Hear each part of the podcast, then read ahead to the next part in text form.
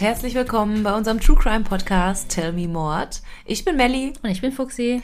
und wir sind heute bei unserem F-Fall und bis vor zwei Minuten hatte ich noch überhaupt keine Ahnung, worum es geht, weil du mir irgendwie letzte Woche von zwei Fällen erzählt hattest, die du gerne machen möchtest bei F und ich mir dann nicht ganz sicher war, was es jetzt wird. Ja, ich konnte mich nicht so richtig entscheiden. Aber das Gute ist, auch wenn man doppelt recherchiert, kann man die ja immer wieder verwerten. Ja, irgendwo ein Überthema finden wir schon. Genau, und wie ihr schon in der ja, Beschreibung im Titel sehen könnt, behandeln wir heute einen Frauenmörderfall.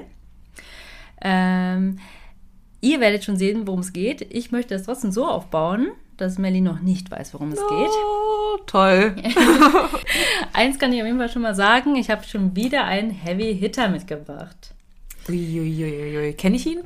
Ähm, das weiß ich tatsächlich gar nicht, aber es wird dich vielleicht überraschen, weil du hast ja gesagt, du ähm, schaust gern Criminal Minds oder hast auch Mindhunter geschaut. Das ist tatsächlich, ähm, boah, ich will nicht so viel sagen. Oh, okay. Okay, dann starte einfach. Ich bin gespannt. Du hast ihn auf jeden Fall noch nie erwähnt. Sagen wir so.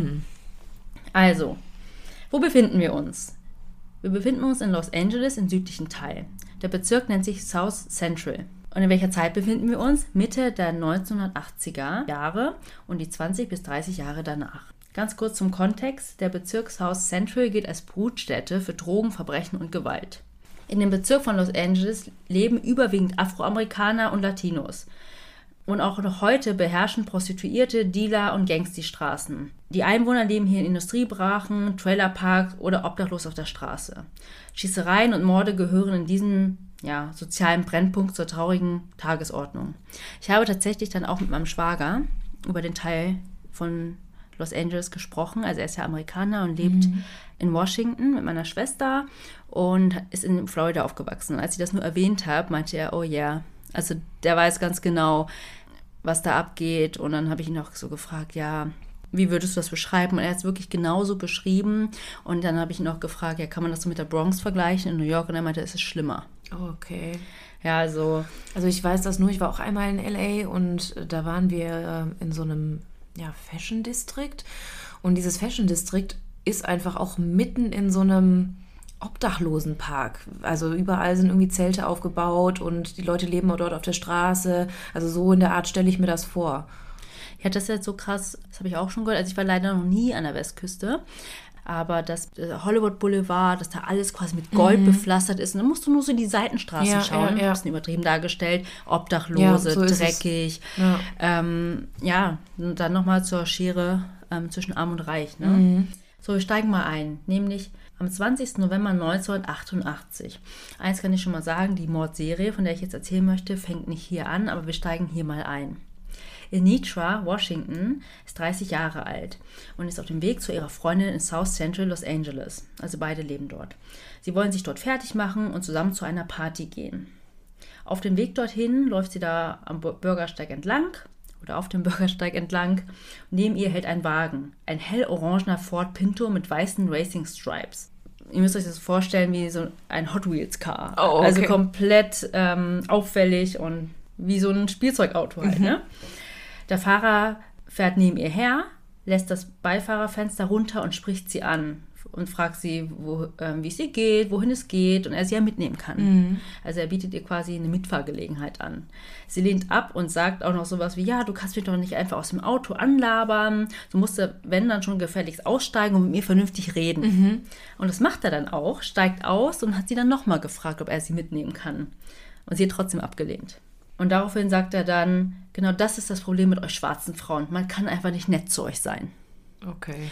Also ich möchte auch noch mal kurz dazu erwähnen, aber selber schwarz. Aber er wollte sie damit so ein bisschen provozieren. Dann hat sie sich auch schlecht gefühlt. Also hat auch geklappt, was er erreichen wollte. Also er hat sie quasi damit manipuliert und sie ist dann eingestiegen. Trotzdem. Ja, weil ich, ich kenne das aber auch so ein bisschen. Du bist bedrängt, ja. Nee, nicht dann aus Angst, sondern vielleicht ein bisschen aus Scham, dass man der Person ja das unterstellt hat. Ja, ja. Also ganz oft, wenn ich im Dunkeln irgendwo lang gehe und alleine, wenn ein anderer Mann lang geht, Mhm. der mir persönlich komisch vorkommt, wechsle ich die Straßenseite oder und dann denke ich mir jedes Mal, was ist, wenn du der Typ wärst? Ja, und ja. du hast gar nichts im Böses im Sinn und du kriegst das Gefühl, du wirst da gemieden, weil die Person denkt, du willst sie, weiß ich nicht, ihr was Böses antun oder so. Dabei willst du das gar nicht. Ja. Richtig. Ja. Das war dann so ein bisschen, dass sie meinte, sie ähm, hat sich dann schlecht gefühlt. Und dann fahren sie so ein bisschen. Sie hat dann gesagt, ich möchte da und da hin. Ne? Irgendwann merkt sie aber, er fährt woanders hin.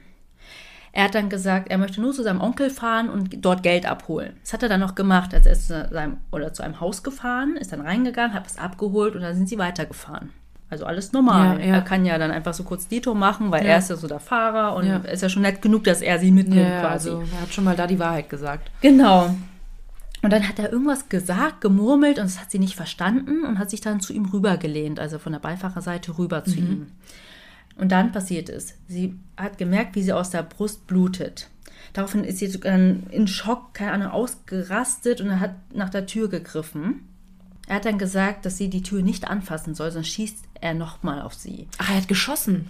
Dann hat sie gemerkt, dass er ihr in die Brust geschossen hat. Sie war dann auch total in Schock. Also ich glaube, sie hat schon gemerkt, ne, dass alles voll Blut ist. Und, aber in so einer Schocksituation Ja. Spürst du das nicht sofort? den Schmerz. Also ich, Ja. Hat, hat, hat sie den Schuss denn nicht gehört? Also, nee, ähm, das war ja auch aus nächster Nähe. Mhm. Also ich bin da echt nicht hier Ballistik-Experte, Mhm. aber so hat sie das dann auch beschrieben. Also ihr könnt euch denken, wo ich die Infos habe. Ich war nicht dabei. Ähm, da stimmt wirklich, da war ich noch nicht geboren. nicht wie bei BTK. 2004 bin ich noch nicht geboren gewesen. Nee. Ähm, und dann hat sie total in Schock dann gesagt oder ihn gefragt, warum hast du auf mich geschossen?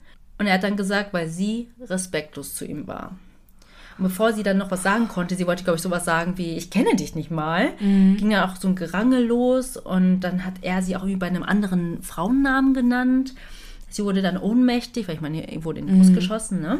Und als sie wieder zu Bewusstsein kam, lag er dann auf ihr oder über ihr, er hat sie dann vergewaltigt. Zwischendurch wurde sie immer wieder ohnmächtig. Und als sie wieder zu sich kommt, sieht sie nur einen Auslöserblitz aufleuchten. Er hat ein Foto von ihr gemacht.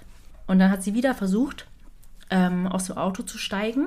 Aber diesmal hat er sie dann auch aus dem fahrenden Wagen geschmissen. Also als sie die Tür aufgemacht hat, hat er sie dann rausgestoßen, getreten, keine Ahnung.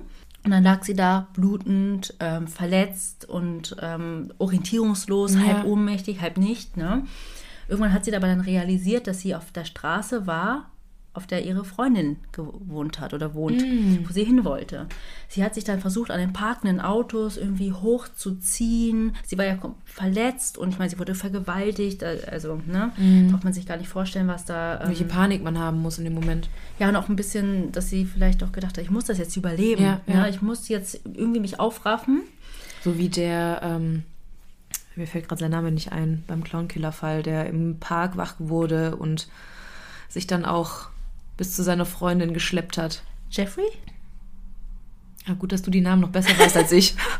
Ich weiß es nicht. Ich hatte das irgendwie gerade so im, Ko äh, im Kopf. Oder Das vielleicht war es auch sein. der, der Park, der Lincoln Park hieß dann. ja, ne? genau. Ja, weiß ich tatsächlich gar nicht genau. Ja, und dann hat sie es irgendwann auch zu ihrer Freundin geschafft, also zum Haus. Ist dann hoch, die Veranda hoch, hat geklopft, es war keiner da. Dann ist sie aus eigener Kraft zurück zur Hauptstraße und du musst mir vorstellen, war es wirklich so Normalität dort, dass Ja. da eine angeschossene Frau liegt, natürlich auch geschrien hat Wie oder viel Uhr war es da? Weiß man das? Also es war ja, ja, abends. Ja. Aber es war jetzt nicht mitten in der Nacht, weil die wollten sich ja noch fertig machen und feiern gehen. Und wenn ich mal so überlege, wie man das halt ähm, macht vor Corona, ähm, war es jetzt nicht irgendwie. ja, es war jetzt nicht spät abends. Ja. Aber ich glaube, wir können uns das noch immer noch nicht so richtig vorstellen, was das für eine Gegend ist. Also, d- das ist Normalität da. Klar, heißt es nicht, dass er niemandem geholfen wird, aber vielleicht ging das auch so ein bisschen unter. Es ist auch laut in solchen Gegenden Ja, und so, ne? Ähm, vielleicht doch mal irgendwo Polizei von weitem und da, keine Ahnung, ähm, Hunde, die bellen und alles, ne? Geräuschkulisse, wie man si sich das vorstellt oder aus dem Film kennt oder so. Und dort hat sie dann gewartet und irgendwann kam dann auch die Freundin mit ihrem Mann nach Hause. Sie waren halt nicht mehr da, weil Anitra halt nicht gekommen ist. Dann haben sie auch sofort gesehen, dass sie voller Blut war und haben auch sofort ähm, die Polizei angerufen und einen Krankenwagen und dann kam Anitra auch ins Krankenhaus. Dort lag sie dann drei Wochen und es hat ein ganzes Jahr gebraucht an Behandlung, Physio und allem drum und dran, bis sie halt wieder Gott. ähm, Ja. zu Kräften gekommen ist. Und sie hat, also Nitra hat im Nachgang den Täter sehr gut beschreiben können. Sie ist ja ganz normal mit ihm mitgefahren und so. Sie hat ihn als trotzdem sehr höflich beschrieben, dass er gepfle äh, gepflegt war, schwarz und ihn zwischen 25 und 35 Jahren geschätzt, was auch stimmte, das kann ich jetzt schon sagen. Okay. Ähm, weil wir wissen ja jetzt, wer das, oder ich weiß zumindest, wer das war. Und ja, keine große Mathematik, aber er war ähm, 1988 33 Jahre alt. Mhm. Ja, und noch ein krasser Side-Fact. Ein Jahr später kam ein Mann bei ihrem Haus vorbei, hat geklingelt und sie gefragt, kennst du mich? Und dann hat sie gesagt, nö, sollte ich. Mhm. Und dann ist, hat er sich umgedreht und ist einfach gegangen. Und dann hat sie erst Krieg gerade voll Gänsehaut. verstanden, wer das war. Nämlich war dann bei ja, diesem Überfall, nenne ich das mal, ihre Handtasche zurückgeblieben und dort war ihr Führerschein drin mit ihrer aktuellen Adresse. Also er ist dann wirklich nochmal hin und hat dann ja das abgezogen. Aber sie hat in dem Moment nicht erkannt? Nee. Also dann schon, Ja, aber ja. in dem Moment nach einem Jahr, ne? ja. weiß nicht, sag mal so, ähm, du triffst viele Leute, vielleicht Leute, die auch so ähnlich aussehen in dem Bezirk. Ja, das ist zumindest das, was sie erzählt hat. Also das kann ich nur so wiedergeben. Ne? Ja, aber kommen wir jetzt von 1988 zurück zu den frühen 80ern in South Central LA. Da gab es so eine Art, nochmal für den Kontext, Crack Cocaine Epidemic. Also so eine Crack-Kokain-Epidemie. Es kamen quasi diese Drogen, gerade so in diese Bezirke, in den Süden von Los Angeles. Die Kriminalitätsrate war sehr hoch. Es gab Gangkriminalität. Das hatte ich ja vorhin auch schon gesagt, dass solche Straßengangs da auf den Straßen geherrscht haben oder immer noch herrschen und mit Schutzgeld und wie man sich das vorstellt. Also weiß nicht. Ja, und Mitte der 1980er Jahre wurde das Los Angeles Police Department, also abgekürzt LAPD, auf eine Vielzahl von Morden an Schwarzen und unter anderem drogenabhängigen Prostituierten aufmerksam.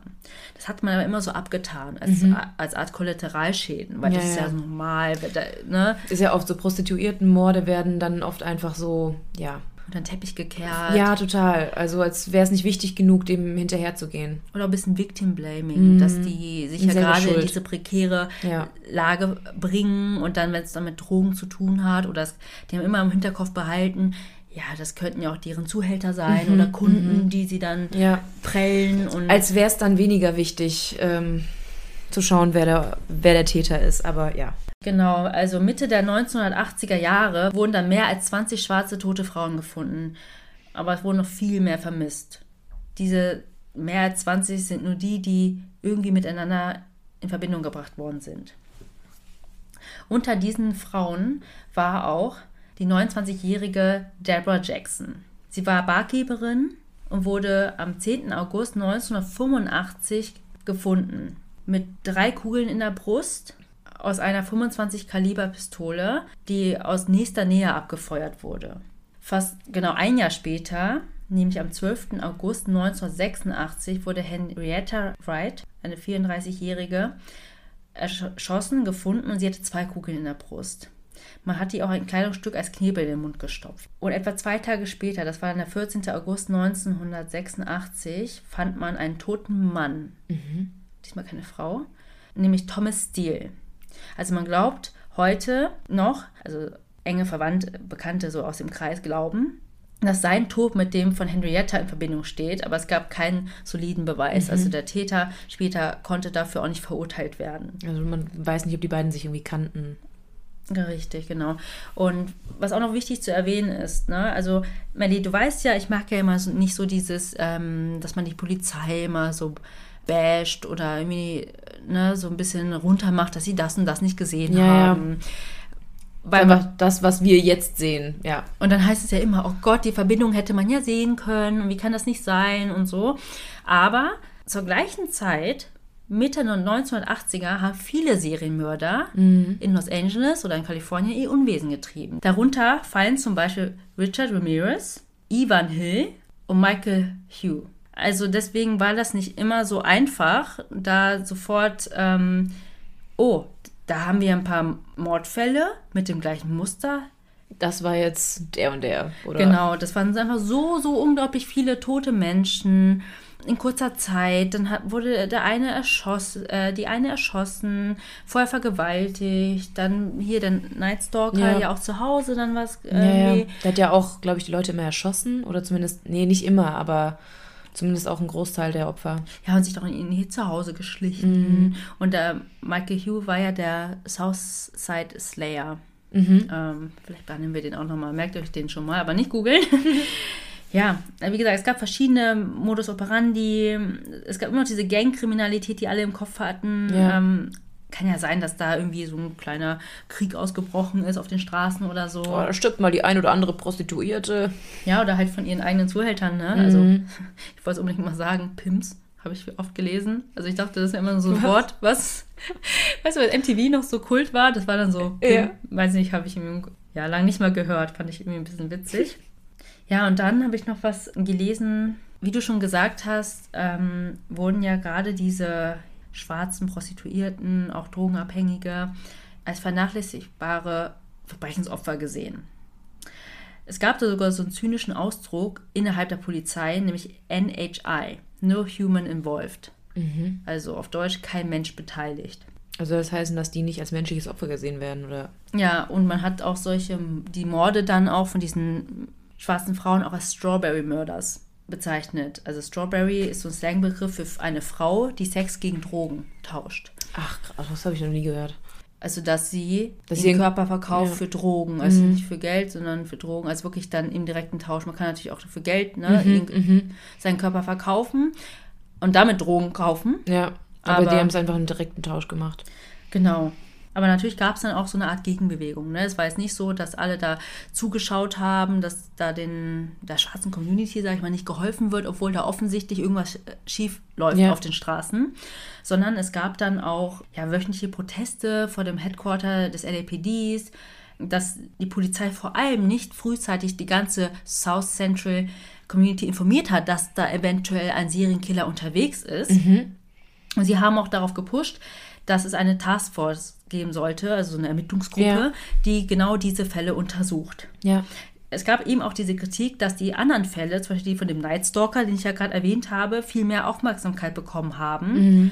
Ähm, als die aus dem Bezirk. Ja. Im März 1986 wurde dann auch eine Aktivistengruppe gegründet, nämlich die Black Coalition Fighting Back Serial Murders. Und diese wurde geführt von der Aktivistin Margaret Prescott. Und die setzten das Los Angeles City Council, also der Stadtrat ne, von Los Angeles, unter Druck. Sie haben dann zum Beispiel erreicht, dass die Belohnung für Hinweise, wir wissen ja, dass das Belohnung heißt, nicht Kinderlohn, von 10.000 US-Dollar auf 25.000 US-Dollar angehoben wurde. Okay. Also, dass da da nochmal der Anreiz vielleicht ja. größer ist, dann für Leute Hinweise zu geben. Weil das fand ich auch interessant. Also, es gibt auch eine Doku über ja, die Fälle oder über den Serienkiller. Darüber möchte ich später noch ein bisschen mehr erzählen, weil ich möchte jetzt nicht so weit abschweifen da wird auch diese Aktivistin, die Prescott, mhm. interviewt oder die sagt dann auch was dazu. Nämlich beschreibt sie nochmal, wie das ist, eben zu der Zeit als Schwarzer oder als Schwarze in dem Bezirk. Man ist nicht einfach zur Polizei gegangen mhm. und hat dann gesagt, vor allem wenn du Prostituierte bist, ja. ähm, sagst du das nicht, weil du machst dich halt auch strafbar mhm. damit. Ja, ja. Oder die wird gar nicht erst geglaubt. Beziehungsweise, wenn du dann ähm, erzählst, wo du warst, ähm, was du da gemacht hast, wird dann eher untersucht, warum hast du das und das gemacht und nicht, mhm. was eigentlich deine eigentliche Aussage war, dass mhm. du irgendwas gesehen hast, dass da jemand in ein Auto gezerrt wurde, ja. sondern, ja, was hast du denn überhaupt da in der Gegend gemacht? Hast also du da wahrscheinlich Drogen verkauft? Mh, wird direkt auf irgendeine andere Straftat übergeleitet. Richtig. Und deswegen hat man dann eher die Klappe gehalten, sich rausgehalten. Mhm. Weil da kann die, ja, nichts passieren. Du gerietst gar nicht so in das Visier der Polizei ja. oder der Polizisten. Mhm. Versuchst so unter dem Radar zu, zu schweben. Ja, aber irgendwann Ende 1986 gingen die Ermittler aufgrund von widersprüchlichen und unterschiedlichen Mo Modus operandi und auch von verschiedenen Täterbeschreibungen langsam von mehr als einem Täter aus. Okay. Also da haben die das aufeinander gedröselt, dass es sich um mehrere Serienkiller handelt. Ja, was ja auch stimmt. Weil ich ja. habe ja schon gesagt, da waren ja viele unterwegs. Ja. Später hat sich dann auch rausgestellt, dass die, die ich auch schon genannt habe, Richard Ramirez, Ivan Hill oder Ivan, I don't know, mindestens immer einen ja. ähm, umgebracht haben. Das ist nicht alles dieser eine war, den ich gerade erzählen Versuchst möchte. Umschreiben. Ja, ich will es die ganze Zeit sagen, aber das würde ja alles hier kaputt machen, was ich aufbaue. nee, wir wollen dir hier nichts kaputt machen. Und äh, die Margaret Prescott sagt in der Doku auch, dass in den 1980ern es sogar 90 tote Frauen waren, die sie ähm, in ihren Reihen vermisst haben, aber nur 18 oder hier diese 20 es überhaupt in diese Bücher geschafft hat. Also die haben doch wirklich proaktiv selber auf den Straßen Flyer verteilt, vor Supermärkten. Also da gibt es mhm. auch ganz viel ähm, äh, Videomaterial dazu, wie sie selber die Gesellschaft informieren. Mhm. Weil das ja einfach nicht von der Polizei passiert. Mhm. Also die wollen ja auch da, das weißt du ja, ne, nicht so dieses Wort Serienkiller in den Mund nehmen. Ja, ja dass da dass die Leute Panik kriegen und äh, irgendwie ausrasten. Ja, oder dass da irgendjemand rumläuft und Leute ermordet, ohne dass die Polizei dagegen irgendwas tut. Mhm. Aber ist ja auch nicht so, als ob die dagegen so viel tun würden. Ja. Also wie gesagt, ich möchte, ähm, versuche ein bisschen distanziert noch darauf zu schauen, aber ich muss sagen, bei diesem speziellen Fall, der ist in dem Sinne auch, ähm, ja, so irgendwo doch wieder brandaktuell, wenn ich mir überlege mit der Black Lives Matter Bewegung, mhm. dass da wahrscheinlich schon einiges schiefgelaufen ist und wir sind ja auch noch mal ähm, 40 Jahre weiter. Mhm. Und es läuft immer noch so einiges schief. Ja, und dadurch, dass die Polizei da ja auch wenig gemacht hat, da immer noch nicht der Täter gefasst wurde oder die Täter, gab es in den nächsten zwei Jahren weitere Tote. Unter anderem die 23-jährige Barbara Ware. Sie wurde am 10. Januar 1987 in einer Mülltüte gefunden. Ihr wurde einmal in die Brust geschossen. Und bei diesem Fall gibt es auch noch einen 911-Call, dazu komme ich später aber noch. Es wird ja immer aufgezeichnet, wenn da jemand anruft mhm. und so. Ne? Also da hat jemand angerufen und hat dann ja, den Hilfe. Fund gemeldet. Ach so, ich dachte Hilfe gerufen, okay. Nee, da war sie leider schon tot. Mhm. Und dann, vier Monate später, die 26-jährige Bernina Sparks. Sie sagt zu ihrer Mutter, dass sie kurz Zigaretten kaufen geht und kommt aber nicht wieder. Ihr wurde einmal in die Brust geschossen, auch aus nächster Nähe, und wurde ebenfalls im Müll gefunden. Im selben Jahr war die 26-jährige Mary Lowe auf dem Weg zu einer Halloween-Party, kommt aber leider nicht nach Hause. Sie wurde den Tag darauf, am 1. November 1987, tot aufgefunden. Am 30. Januar 1988 wird die 22-jährige Lucretia Jefferson ebenfalls tot aufgefunden. Sie wurde mit, auch mit einer 25 Kaliber Pistole erschossen, genau wie die anderen, nämlich zweimal in die Brust. Im selben Jahr wurde Alicia Alexander, sie war erst 18 Jahre alt, tot aufgefunden, nämlich am 11. September 1988. Auch sie wurde zweimal in die Brust geschossen. Und sie war tatsächlich das letzte Opfer, bevor dann die Anitra Washington, von der ich am Anfang erzählt habe, dem Täter entkommen ist. Mhm. Zu der Zeit gab es ja auch schon diese Taskforce, die, also es gab ja schon Leute, die dann ermittelt haben und die hat sich aber langsam aufgelöst, weil sie sind halt zu kaum Ergebnissen gekommen. Mhm. Das ist halt so krass eigentlich, wenn man überlegt, dass ja die Nitra Washington überlebt hat und ja eine ziemlich genaue Beschreibung mhm. geben konnte und vor allem dieses Auto. Aber das hat wohl keiner richtig verfolgt, weil auch in dem Fall von dieser Alicia Alexander und auch Mary Lowe haben Augenzeugen berichtet, dass sie, in, dass sie beide in einen hellorangenen Wagen gestiegen sind. Ich meine, hellorange. Das ist so auffällig. Vor allem damals, gerade mit, also hätten echt wirklich nur noch die Flammen drauf gefehlt. da muss ich tatsächlich auch dran denken bei Hot Wheels. Ja, und das wurde anscheinend nie verfolgt. Mhm. Also die Polizei ist dann auch ganz komischen Spuren nachgegangen. Zum Beispiel Ende 1988 wurde ein Polizeibeamter nämlich der Ricky Ross, verhaftet, weil er mit einer Prostituierten in einem Auto erwischt wurde, wo er gerade mit ihr Drogen konsumiert hat und ihr dann auch wahrscheinlich dafür mhm. Geld gegeben hat und so. Ähm, hat ihn dann verhaftet und in seinem Kofferraum hat man dann eine 9 mm Beretta Halbautomatik gefunden. Er wurde dann der Morde angeklagt. Einfach so? Ja, weil eine forensische Analyse des LAPD selber hat ergeben, dass die Kugel in seiner Waffe mit drei Mordfällen in Verbindung gebracht werden konnte.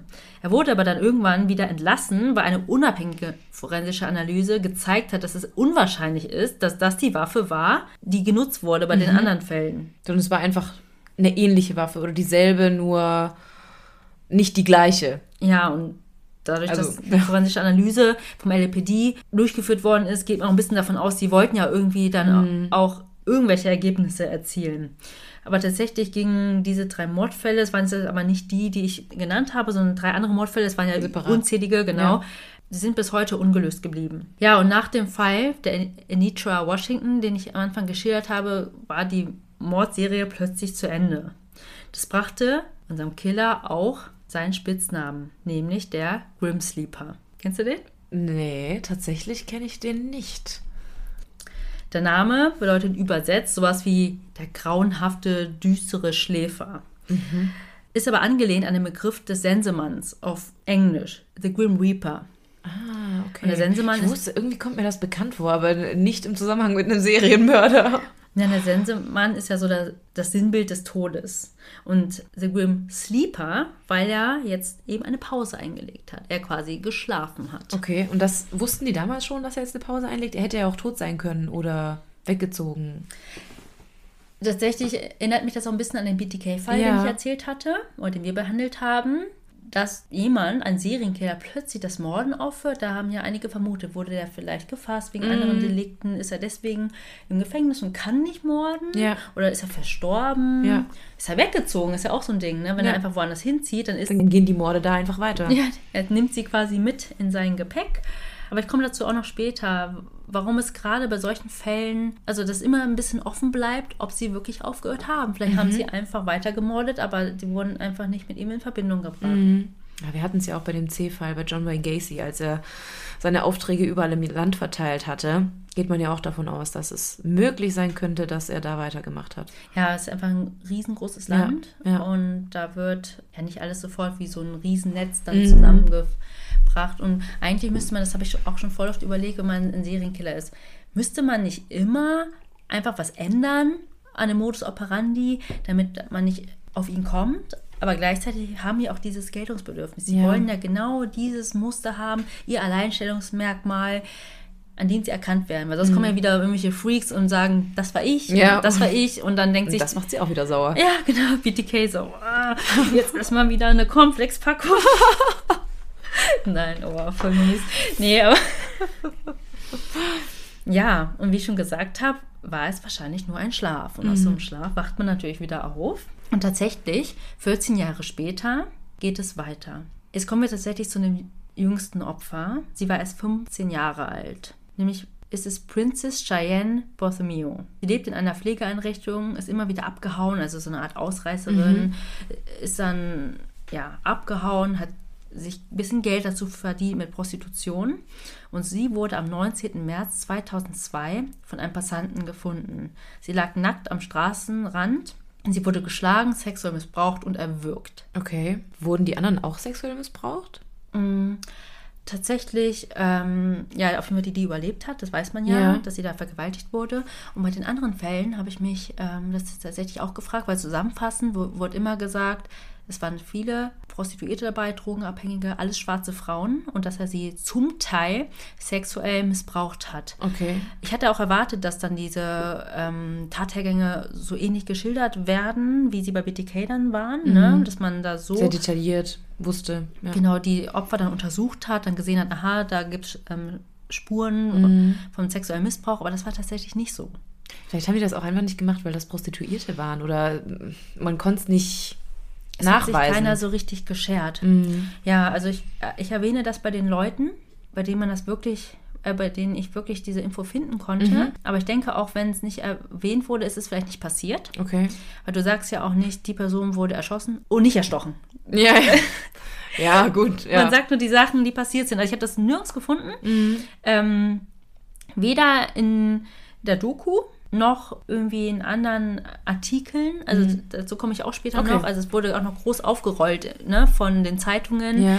die ja dann eher auch nochmal so eine Rolle gespielt haben, die Community dort zu informieren, weil das hat ja die Polizei oder nicht auch die gemacht. Politik dort nicht gemacht. Ja. Genau. Ja, sie wurde sexuell missbraucht, also die Princess, ne? und erwürgt. Mhm. Also da sehen wir, der Modus operandi hat sich geändert. Mhm. Man weiß tatsächlich nicht wieso. Man kann nur mutmaßen, ähm, dass er vorsichtiger ja. sein musste, vielleicht. Oder es kann auch andere Gründe haben. Er war vielleicht ist das Erwürgen jetzt nochmal persönlicher geworden. Mhm. Ne? Es ist ja wirklich eine mehr ja, ja, intimere, persönlichere Tat, weil jemanden zu erwürgen, das hattest du doch auch schon gesagt. Ja, genau, ne? bei C, ja. Äh, man braucht dafür mehr Kraft. Es ist körpernah du ja, bist einfach eine Armlänge nur von dem Opfer entfernt. Bei einer Schusswaffe, da kannst du dich ja auch zehn Meter von dem, von dem Opfer entfernt haben. Ja, genau. Einfach ein bisschen anonymer, ja. sage ich mal. Ja, und circa ein Jahr später wird die 35-jährige Valerie McCurvey stranguliert aufgefunden. Sie war tatsächlich sein ältestes Opfer. Weil die anderen waren ja immer so Anfang 20, Mitte 20, dann natürlich die 15-Jährige und jetzt eine 35-Jährige. Die Ermittler haben die beiden DNA-Samples auch miteinander verglichen, also von ähm, mhm. dem Mordopfer Princess und auch von Valerie. Und haben dann auch acht Matches gefunden, also zu den sieben vorherigen Opfern, aber auch zu der überlebenden Anitra. Etwa ein Jahr später fand ein Obdachloser, der gerade den Müll durchwühlt hat, die 25-jährige Janisa Peters. Nackt und ihr wurde in den Rücken geschossen. Da wieder mit der 25 Kaliber Pistole und sie wurde auch erwürgt. Also beides, zuerst, also zuerst angeschossen und dann erwürgt wahrscheinlich. Genau, einfach in den Rücken geschossen und erwürgt. Mhm. Das waren so die Opfer, die jetzt am Ende mit ihm in Verbindung gebracht werden konnten. Wie gesagt, es gab noch unzählige andere Opfer. Ähm, das konnte ihm aber alles nicht nachgewiesen werden. Es okay. war zum Teil auch in diesen 14 Jahren, als er angeblich, kann man sagen, geschlafen hat, vermeintlich geschlafen hat. Aber die Kriminaltechnik hat sich auch weiterentwickelt. Ne? Deswegen wurde auch 2007 eine Taskforce gegründet. Ich will mal sagen heimlich, weil die haben das nicht so groß an die Glocke gehängt, mhm. dass die da versucht haben, Cold Cases, also ungelöste Fälle wieder au aufzurollen, weil man will ja auch nicht dann, dass es heißt, ja, aber ohne Ergebnis. Ja, ne? ja. Zu dieser Taskforce, die hieß 800 Taskforce, also 800 Taskforce, gehörten sechs Ermittler oder Detectives ähm, an. Und die wurde nach dem Konferenzraum benannt, wo die sich immer getroffen haben. Um ja nichts irgendwie durchsickern zu lassen. Ja, so richtig random. Das gab es ja auch mal total wilde Taskforce-Namen, aber die dann ein bisschen verdeckter, damit man doch nichts aufschnappt, keine Ahnung. Und die haben dann weiter ermittelt, ähm, wie gesagt, unter Verschluss. Jedoch fand die Investigativjournalistin des LA Weeklies, das war so da die Wochenzeitung, mhm. Christine Pelisek, das heraus und hat dann auch die Existenz der Taskforce enthüllt und hat dann auch ebenso die Verbindungen des letzten Mordopfers, der Janissa Peters, mit den vorherigen in Verbindung gebracht und hat damit natürlich auch enthüllt, dass der Bürgermeister und der Polizeichef diese Info eben der Öffentlichkeit vorenthalten ja. hat. Es gab nämlich nicht diese typische offizielle Pressekonferenz. Ja, ja. Ich muss mal ganz kurz Bezug nehmen auf den BTK-Fall. Da war es ja auch so, dass die ja doch an die Öffentlichkeit getreten sind. Da war ja immer so ein gewisser Beigeschmack. Das habe ich mhm. ja auch mhm. immer gesagt. Das ist etwas, was die Leute nicht hören wollen. Mhm. Quasi eine ohnmächtige Polizei, die da. Ähm, ja, ja, die nicht weiß, wie sie sich anders helfen soll, als die Öffentlichkeit zu fragen. Genau, und es war ja schon ein bisschen blöd für die jetzt, dass die Presse eben das aufgedeckt hat. Ja, ja. Und dadurch haben auch eben viele Angehörige erst durch die Presse erfahren, dass ihre eigenen Töchter wohl möglich Opfer eines Serienkillers geworden sind. Also klar, sie wussten, sie sind vermisst. Ja. Ich muss auch so ein bisschen an deinen letzten Fall denken, als die Mutter dann von dem Tod der Tochter erfahren ja, hat. Ich möchte es nicht sagen, aber vielleicht habt ihr den noch nicht gehört. Mhm. ähm, hört auf jeden Fall mal rein. Ähm, also schon echt krass. Also ja, es fehlen einem die Worte, weil stell dir vor, jemand aus deinem Bekannten- oder Familienkreis fällt halt so eine kriminellen Tat zum Opfer. Und dann erzählt dir die Polizei nicht die Wahrheit oder das, was sie denkt. Klar, die müssen natürlich Informationen vorenthalten, weil man auch am Anfang vielleicht davon ausgehen könnte, dass irgendwie die Verwandtschaft damit mit drin hängt. Ist ja immer irgendwo so das Erste. Meistens kennen die Leute irgendwie den Täter.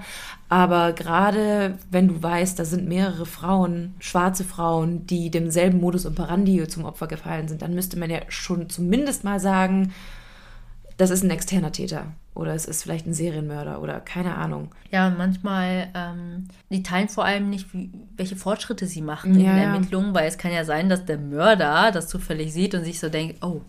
Ja, oder teilen dann vielleicht irgendwelche Falschinformationen, damit der Täter dann irgendwie in die Bredouille kommt oder so. Mhm.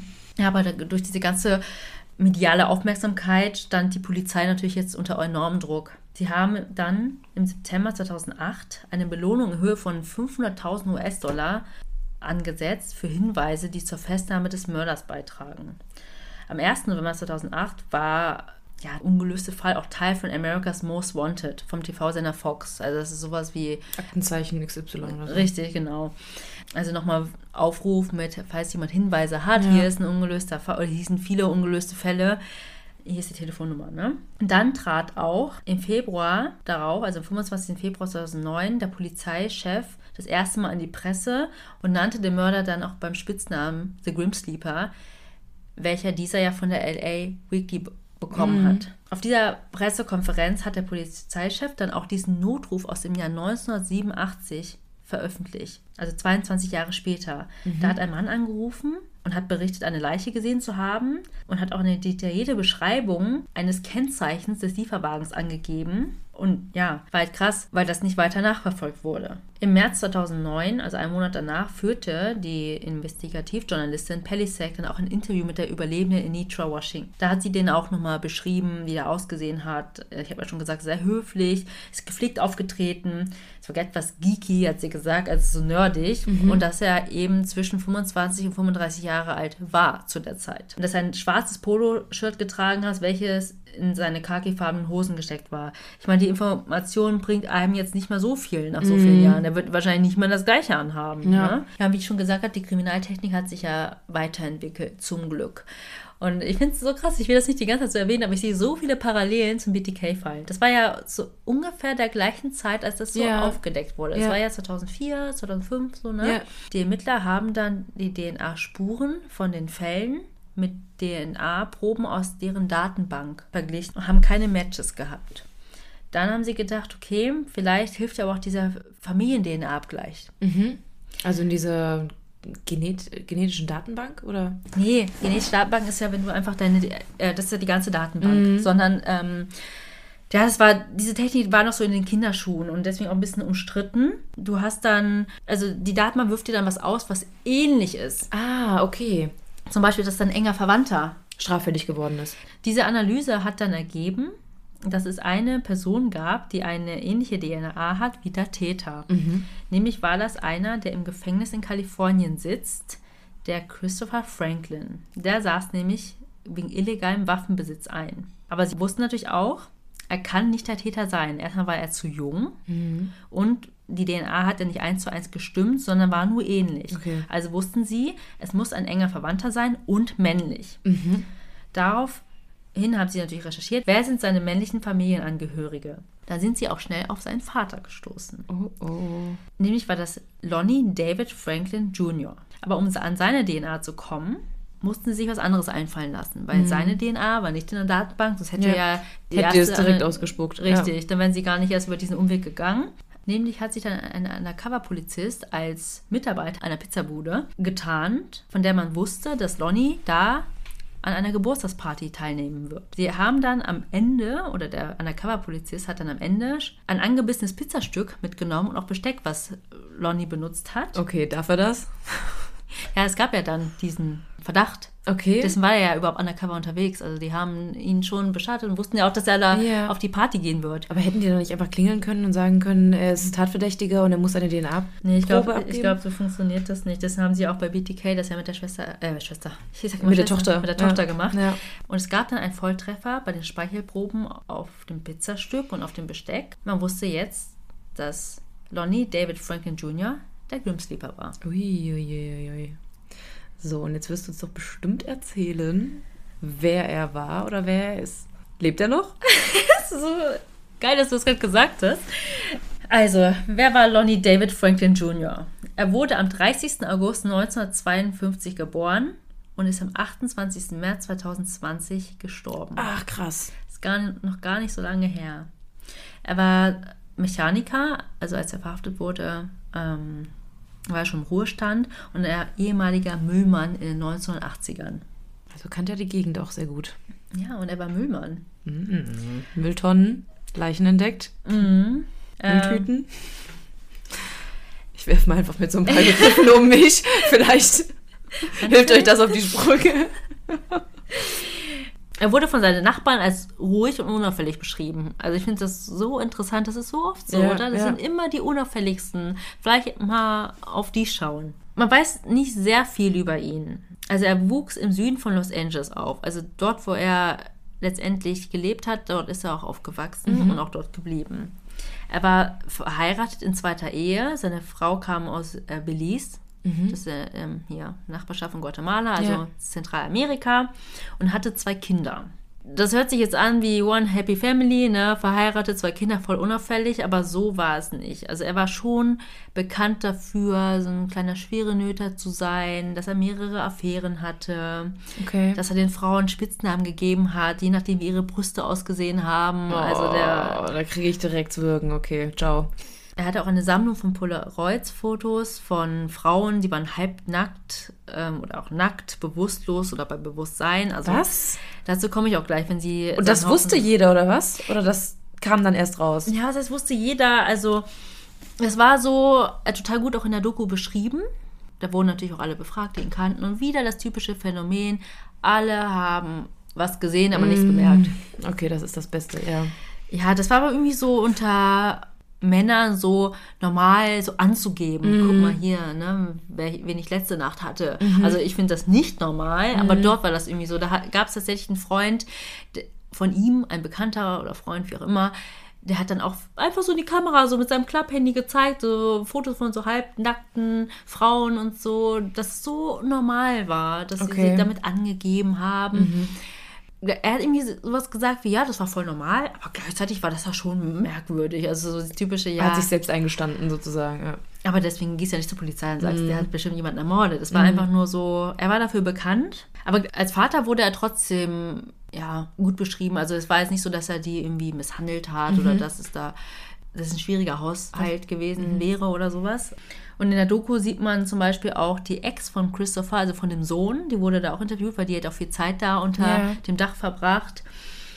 Sie hat es zum Beispiel so beschrieben, wie er konnte alles besorgen. Also wenn du gesagt hast, du brauchst einen Fernseher, hattest du einen Fernseher. Wenn du gesagt hast, du brauchst ein Auto, hat er ein Auto von irgendwo besorgt. Du durftest einfach nicht nach dem Wie fragen. So ein bisschen. Er war auch ein bisschen dafür bekannt, dass er so Autos geklaut hat, verkauft hat, Teile verkauft hat und so. Ja, was ja nichts Ungewöhnliches ist in der Gegend. Also das Eben. ist halt einfach, ja, die Gegend, in der die leben, die Gesellschaft, in der die leben, die Freunde, Bekannte, alle machen wahrscheinlich ähnliche Dinge und dann ist sowas einfach, ja, Daily Business. Ja, und da hat auch der eine Nachbar gesagt, als die dann, also als die Polizei dann da rangerückt ist, um ihn zu verhaften, hat jeder gedacht, bestimmt wegen des Autodiebstahls. Also die hätten niemals gedacht, dass der irgendwie einen Mord begangen hat. Ja, vor allem einen. Ja. Ja, Dadurch, dass er ständig Autos geklaut hat, also wurde er nie verhaftet? Wieso gab es denn da kein Match? Wurden dann nie Fingerabdrücke genommen oder keine DNA-Abgleiche? Ja, tatsächlich ist das eine sehr gute Frage. Er hatte ein langes Vorstrafenregister. Es ging bis ins Jahr 1989 zurück.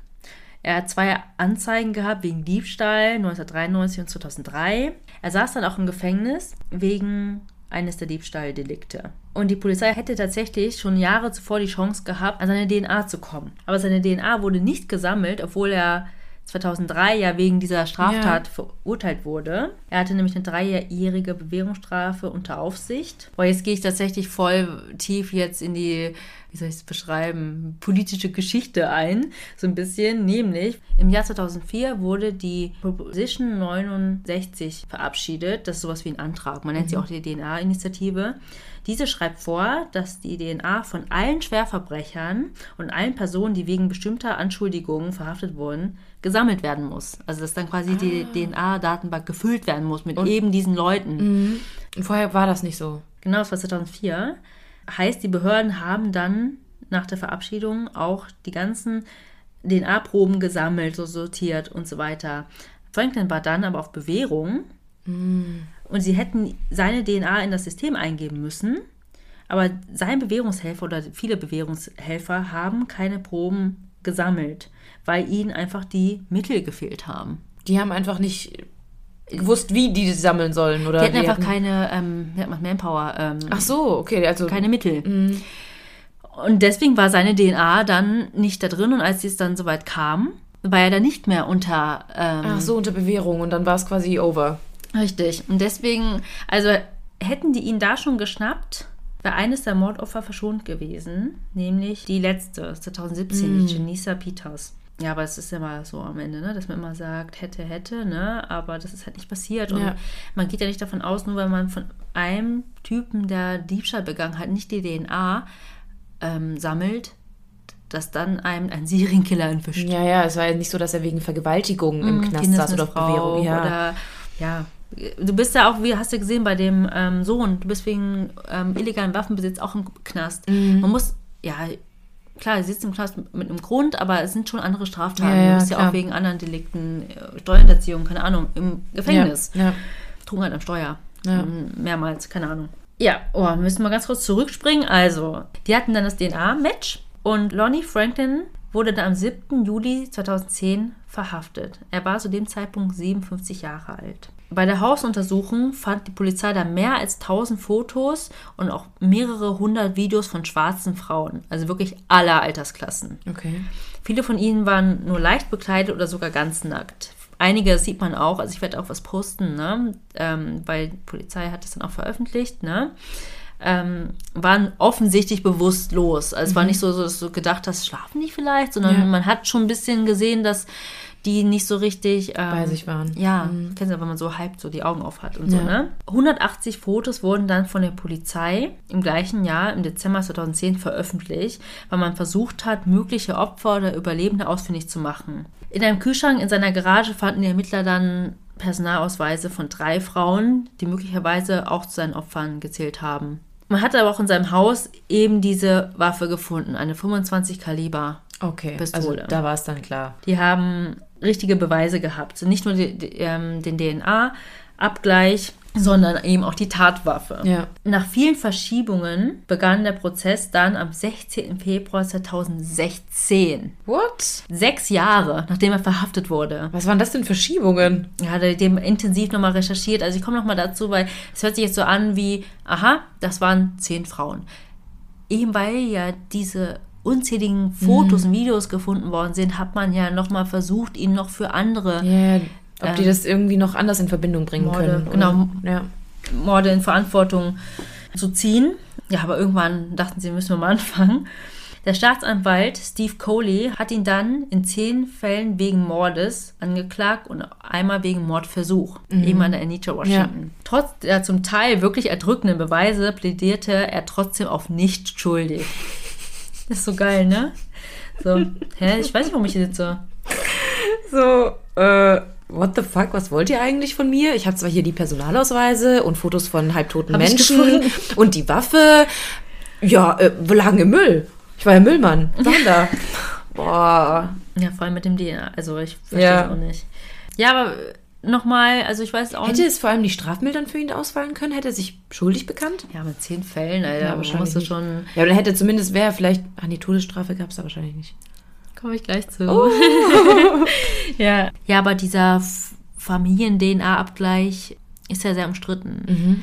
Warum das ja überhaupt nicht generell flächendeckend gemacht wird, auch heute noch nicht richtig, ist ja, dass ja die Sorge besteht, dass es zu oft fälschlicherweise anschlägt. Ja. Weil bei so vielen Leuten weltweit, da man angenommen, jeder müsste eine DNA-Probe abgeben, gibt es dann doch. Überschneidungen. Und dann heißt es, jemand in Nepal hat dich umgebracht. Ja, so. ja, es gibt auch so ein Video auf YouTube, da werden doch Leute interviewt, die auch so einen DNA-Abgleich haben machen lassen, also irgendwie so, wie heißt das, Ahnenforschung. und ja. dann finden die irgendwie, keine Ahnung, Cousins 20. Grades, äh, die wo ganz anders wohnen. Und ähm, das kann natürlich sein, dass es dadurch zu fälschlichen Treffern kommt. Genau. Also wie man sich vorstellen kann, war dieser Prozess sehr emotional. Viele der Angehörige der Opfer brachen im Gerichtssaal in Tränen aus. Andere haben Gebete gemurmelt. Dort kam dann auch tatsächlich was anderes ans Tageslicht. Also nochmal zurück zu seinen Vorstrafen. Dass Lonnie Franklin unehrenhaft aus der US Army entlassen wurde am 24. Juli 1975. Also er war da damals 24 Jahre alt. Nämlich wurde er verurteilt, weil er an einer Gruppenvergewaltigung eines 17-jährigen Mädchens, Ingrid W., beteiligt war. Das war damals, als er und andere Soldaten in der Nähe von Stuttgart stationiert waren. Nämlich haben er und seine zwei Buddies, nenne ich mal, die beiden angehalten und sie nach dem Weg gefragt. Und haben ihr auch angeboten, sie nach Hause zu fahren. Oh, das kennen wir doch irgendwoher. Einfach nicht machen, Leute. Ich verstehe es nicht. Ja. Auf jeden Fall ist sie dann eingestiegen. Sie haben sie dann sofort mit einem Messer bedroht, also ihr Messer an die Kehle gehalten und haben sie dann zu einem Feld gefahren in der Nähe von Stuttgart, nämlich in Ludwigsburg. Fällt mir voll schwer, das nicht Englisch auszusprechen die ganze Zeit. Ähm, Ludwigsburg. Burg. und haben sie dann an einem Feld mehrmals vergewaltigt. sie hat es dann irgendwie geschafft, das finde ich so krass, ne? So getan, als ob sie Interesse an Franklin hatte. Währenddessen oder danach so. Und hat nach seiner Telefonnummer gefragt. Und rate mal, was er getan oh hat. Gott, bitte nicht. Oder doch, ja, bitte. Ja, er hat ihr dann seine Nummer gegeben, worauf die Polizei ihn dann gefunden hat. Oh Gott, wie dumm. Und auch während dieser Gruppenvergewaltigung wurden Fotos gemacht. Also das war voll so sein Ding, sag ich mal. Ne? Ein deutsches Gericht hat Franklin dann verurteilt und auch seine Kumpels, ne? Und er wurde dann unehrenhaft entlassen. Und für den Prozess ist tatsächlich die Ingrid W., also der Name wurde tatsächlich in diesem Fall nicht veröffentlicht, wie man das ja eigentlich kennt, ja, um ihre Identität zu schützen. Sie ist extra eingeflogen, 40, 50 Jahre später, und hat dann ausgesagt. Etwa zwei Monate später haben die Geschworenen, also die Jury, Lonnie Franklin in allen Fällen für schuldig erklärt. Richtig so. Nach diesem Schuldspruch hat die Anklage dann weitere Fälle vorgebracht, darunter auch die von diesem Mann, was ich meinte, Ja. ähm, Thomas Steele, was aber nicht bewiesen werden konnte, also zumindest nicht fundiert. Sie haben aber dann, also sie haben die hervorgebracht, aber ihn nicht deswegen angeklagt, aus Angst, dass der Prozess noch länger dauern würde. Weil es hat ja quasi gereicht, dass er die Ja, ja, ähm, er wurde ja Morde begangen hat, genau. Und in dieser Prozessphase dann musste die Jury dann auch über das Strafmaß entscheiden. Also sie haben ihn schon für schuldig erklärt, aber dann muss auch entschieden werden, lebenslänglich oder Todesstrafe. Oh, also gab es die da. Genau. Etwa einen halben Monat später, am 6. Juni 2016, haben die Geschworenen dann ihr Urteil verkündet. Sie sprachen sich für die Todesstrafe aus. Als dieses Urteil verkündet wurde, zeigte Lonnie Franklin, er war zu dem Zeitpunkt jetzt 63 Jahre alt, keine Reaktion und starrte nur regungslos vor sich hin. Erst als der Richter das Datum der offiziellen Urteilsverkündung nannte, nämlich dem 10. August 2016, hat er gemurmelt, ja, euer Ehren. So, das war ja das Urteil der Jury quasi. Das muss aber nochmal durch das Gericht verhängt werden. Und so, deswegen ich dann der 10. August. Ja, ich frage mich schon, ob, ob also ich habe gerade auch so gedacht, ob die Jury das entscheiden darf, wie lange jetzt jemand. Dann brauchst du ja keinen Richter mehr. ja, die geben schon den ausschlaggebenden Punkt. So. Also sie können so eine Tendenz abgeben. Es ist meistens dann ge äh, genauso. Ähm, am 10. August 2016 wurde er dann zum Tode durch die Giftspritze verurteilt. Und das Krasse ist, es ist ja genau 31 Jahre nach seinem ersten Mord an Deborah Jackson. Der war nämlich auch am 10. August. Ach krass, stimmt. Aber ich glaube, es war eher Zufall. Die Richterin Catherine Kennedy folgte mit diesem Urteil der Empfehlung der Geschworenen, die sich ja Anfang Juni für die Hinrichtung ausgesprochen haben. So, ich habe ja schon gesagt, dass er mittlerweile nicht mehr lebt. Tatsächlich wurde er aber nicht hingerichtet. Die Vollstreckung ja, der Todesstrafe oder dieses Todesurteils konnte nämlich nicht vollzogen werden, weil die Todesstrafe im Jahr 2019 nicht mehr möglich war. Ach so, ja, okay. Das ist gar nicht so lange her. Nämlich erklärte der Gouverneur Ga- Gavin Newsom am 13. März 2019 die Aussetzung der Todesstrafe in Kalifornien und hat somit auch die sofortige Schließung der Hinrichtungsstätte in San Quentin State Prison beschlossen. Dort saß Franklin nämlich ein. Und was passiert dann stattdessen? Also anstatt dass er hingerichtet wird, bleibt er einfach nur lebenslang im Knast. Ja, aber es ist halt nicht so, dass ähm, Newsom, also der Gouverneur dann, die 737 inhaftierten Todeskandidaten und Kandidatinnen begnadigen kann. Das kann und darf er nicht. Er stoppt quasi nur den Exekutionsprozess, indem den Gefangenen ein unbefristeter Aufschub gewährt wird. Der kann, Okay, what the fuck? So, sowas kann auch nur in Amerika Platz finden. ja, und dieser Aufschub kann in seiner Amtszeit nicht mehr angefochten werden. Es hängt ja mit vielen Sachen zusammen. Zum Beispiel kann der Gouverneur die Zusammensetzung des Giftcocktails, der sich ja in der Giftspritze befindet, nicht genehmigen. Und das macht ja eben diese Hinrichtung Ja, ja. unmöglich. Ja. Ja, schließlich starb dann Lonnie Franklin am 28. März 2020 in seiner Zelle im Todestrakt. Also es war ja in dem Sinne kein Todestrakt mehr. Ja. Zur Ursache konnte nur gesagt werden, dass es keine Anzeichen von Gewalteinwirkung gab. Also man weiß, Also, man kann von einem natürlichen Tod ausgehen. ja, genau. Wie alt war er denn dann? Ja, so 66. Also dadurch, dass er im März gestorben ist, war er 66, er wäre im August Ah. 2020 67, 67 geworden. Also er war schon älter, aber ich meine, die Haftbedingungen sind jetzt auch nicht so optimal dort, ne?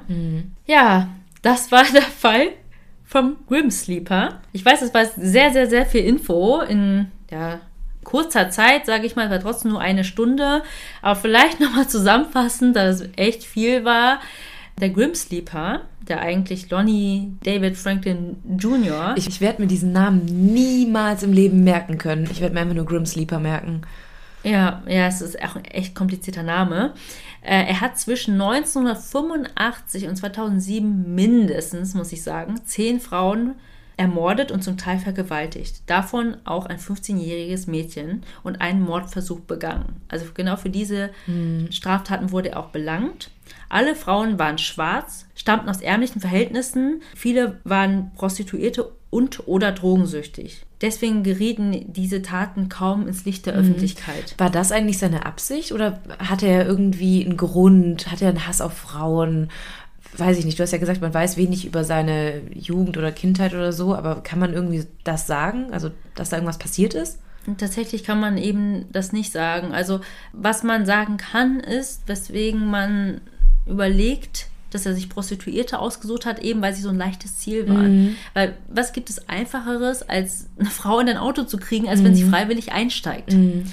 Man hat auch ein bisschen überlegt, vielleicht war es doch eine Abneigung so ein bisschen gegen Prostituierte selber, dass sie dafür Geld nehmen, weswegen er sie so entsorgt hat. Ähm, quasi da, wo sie hingehören, sage ich mal, wirklich in Anführungsstrichen, Ja. nämlich in den Müll. Aber andererseits kann man auch sagen, Er hat sie nur in den Müll geworfen, weil er selber Müllmann war. So, ja, oder auch generell, wo willst du sonst jemanden entsorgen? Ja. Ähm, nicht vor deiner eigenen Haustür so ungefähr Ja. oder auf einem belebten Platz, sondern Mhm. irgendwo, wo keiner guckt, es sei denn, jemand, ja, wie der Obdachlose, wühlt nach irgendwas. Ja. Was ich aber total interessant fand, ist tatsächlich die Doku. Ich sage wirklich interessant und nicht unbedingt gut. Also es ist eine HBO-Dokumentation, die nennt sich Tales of the Grim Sleeper. Ich muss gerade ein bisschen lachen, weil du. weil deine Instagram-Seite von deinem Hund. Ich weiß! Ich weiß! Und er guckt. Tales, Leute, Tales. Ähm, ich möchte mal ganz kurz das erklären, ja? Also, Tales heißt ja sowas wie Märchen. Ja? Ich habe sie Tales of Theo genannt. Klar, es soll wie Geschichten, Märchen sein, aber der Schwanz von einem Hund heißt ja auch Tail. Ja. Wird aber anders geschrieben. Deswegen Tales of Theo. Könnt ihr auch gerne folgen. aber auf jeden Fall ähm, heißt die HBO-Dokumentation Tales of the Grim Sleeper und ist von einem britischen Filmproduzenten, Nick Broomfield. Interessant, ich sag schon wieder interessant, ist die Art und Weise, wie das alles gefilmt wird. Nämlich wird nicht so der Täter in den Fokus gerückt, von wegen, er war der und der, ist so und so aufgewachsen, er hat das und das gemacht, sondern der Fokus liegt so auf seinem sozialen Umfeld und au- auf den Opfern. Ähm, Was ja nicht unbedingt schlecht ist. Also es wird ja immer, oder so wie wir auch in unserem Podcast über die Täter gesprochen, aber es ist ja auch wichtig, über die Opfer zu reden. Gerade wenn die aus so einem schwierigen Milieu kommen. Ja, und ich muss schon wieder sagen, interessant ist, er hat mit einem sehr, sehr, sehr kleinen Filmteam gearbeitet und er ist wirklich mit so einer Pam heißt die, ne? So quasi einer Local ähm, ja, Frau unterwegs gewesen. Sie war so eine Art Wingwoman für ihn, weil sonst hätten die meisten gar nicht mit ihr gespro äh, mit ihm gesprochen. Äh, sind da rumgefahren und es war echt total krass. Die sind da lang gefahren. Man konnte sich natürlich viel besser hineinversetzen, wie diese Gegend so aussah. Also wirklich total, ja, heruntergekommen. Zum Teil sind die wirklich an Prostituierten vorbeigefahren. Die Pam, die kannte die auch alle, hat sie so rangewunken, so, ey, wie geht's? Ah, siehst super aus, so Ja, lange nicht mehr gesehen, hoffe, dir geht's gut, ah, schöner Rock, keine Ahnung, ne? Hier, äh, Grim Sleeper, hm, da hattest du mal Kontakt zu ihm und dann kamen echt interessante Stories bei raus. Ich will das jetzt nicht so krass spoilern, aber dass dann die eine erzählt, ja, meine Tante damals hat ihn gekannt oder hat mit ihm auch äh, Verkehr gehabt, sage ich mal.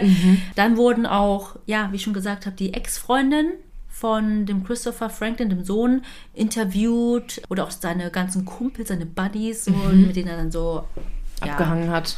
dann angegeben hat und so.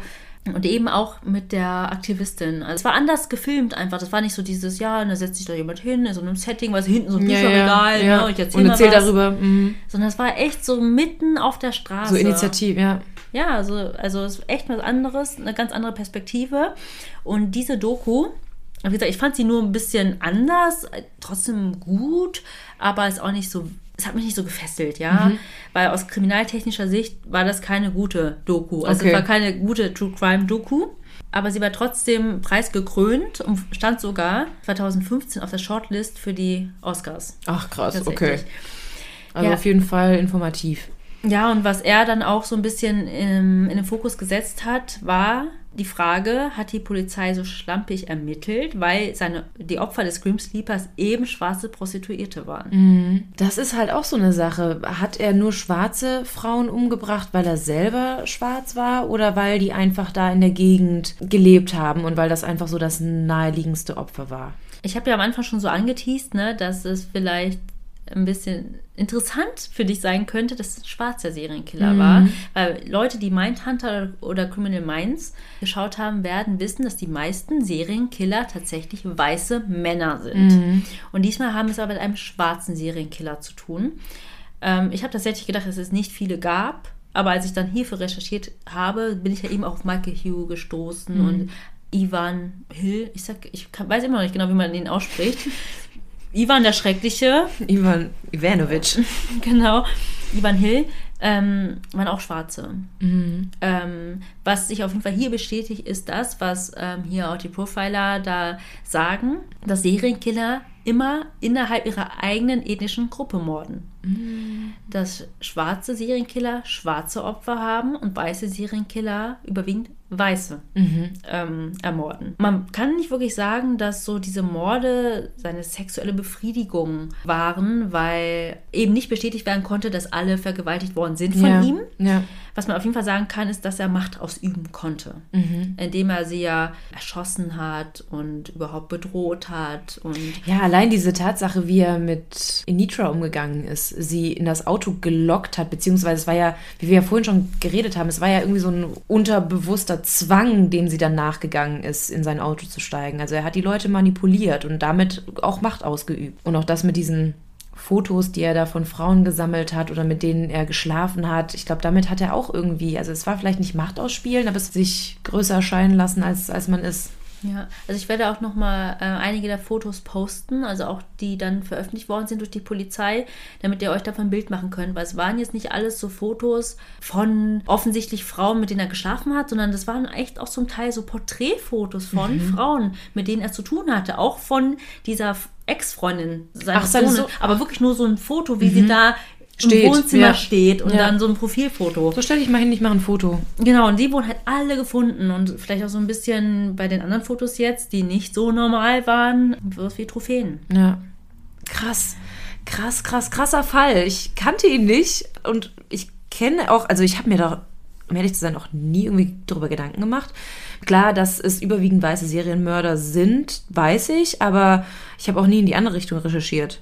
Bin ich ganz ehrlich. Und dass du den jetzt vorgestellt hast, finde ich mega spannend und mega interessant. Ja, ich finde da, wie gesagt, dass der so viele interessante Aspekte beleuchtet. Erstmal natürlich schwarzer Serienkiller, ermordet schwarze Frauen, aber eben auch diese Polizeiarbeit, die da so ein bisschen schlampiger war, eben vielleicht durch den Rassismus oder auch die Stigmatisierung eben dieser Frauen, der Opfer, Ja. als ob die es eben nicht wert, Wert sind, NHI, sag ich nur. Ja, nee, das ist auf jeden Fall echt heftig. Oh, das wird mich jetzt auf jeden Fall begleiten. Gleich auf dem Weg nach Hause. Ich bin auch vor allem gespannt, was ihr sagt, ob ihr den Fall schon kanntet, wie ihr dazu steht. Hätten die Polizisten ihn früher erwischen können? Oder Ja, oder vielleicht war da wirklich so viel los, dass die den Wald vor lauter Bäumen einfach nicht gesehen ja, haben. ja. Wir wollen ja nicht die Polizei die ganze Zeit judgen.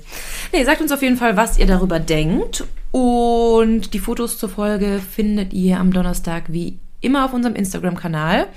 Wenn ihr Anregungen, Ideen habt oder sonst irgendwelche Fallbeispiele, schreibt uns gern bei Instagram oder auf unserer E-Mail-Adresse tellmemordpodcast.gmail.com Genau. und bewertet uns gerne bei iTunes spendiert uns einen Kaffee bei Kovi. Und lasst uns ein bisschen Liebe da, genau. Und dann bleibt uns nichts anderes zu sagen, als das, was wir immer sagen. Ich hoffe, ihr habt Lust auf mehr bekommen oder more Mord. Und bis bald. Tschüss.